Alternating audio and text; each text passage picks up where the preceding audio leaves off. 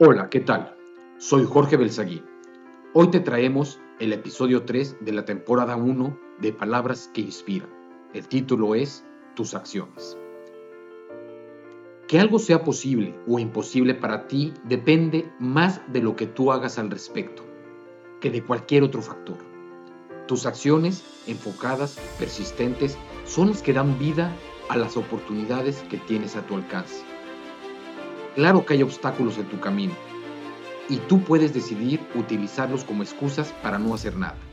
O puedes decidir ponerte de pie, sentirte motivado y encaminarte en dirección a los resultados que persigues. Una vez que has comenzado a hacerlo, los obstáculos pierden la capacidad de detenerte para convertirse en cambio en pasos que te lleven a lo largo del camino hacia el logro.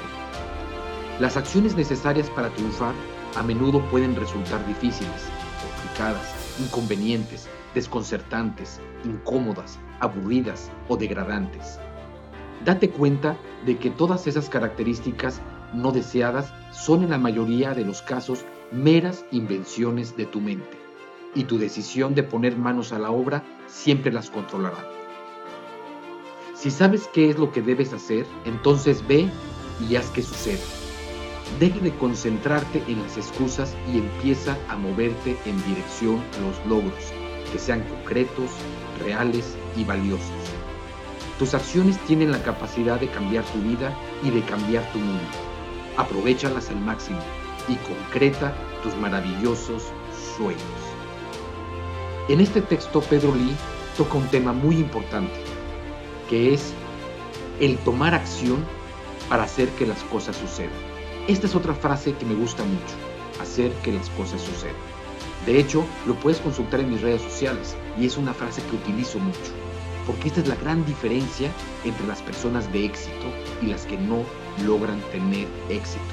Es aterrizar todas las ideas, ponerlas en un plan de acción y hacer que las cosas sucedan.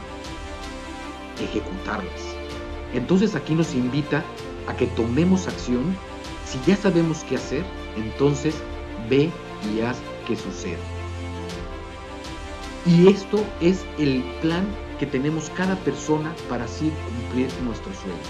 Entonces te invito a que hagas un plan y que tú hagas lo que sea necesario para que todo lo que esté a tu alrededor, tu entorno, tus personas, tus acciones, tus pensamientos, todo esté enfocado a hacer que las cosas sucedan. Tú decides. Tú eres el capitán de tu barco. Tú eres el arquitecto de tu propia vida, ¿sí? Que manos a la obra y haz que las cosas sucedan.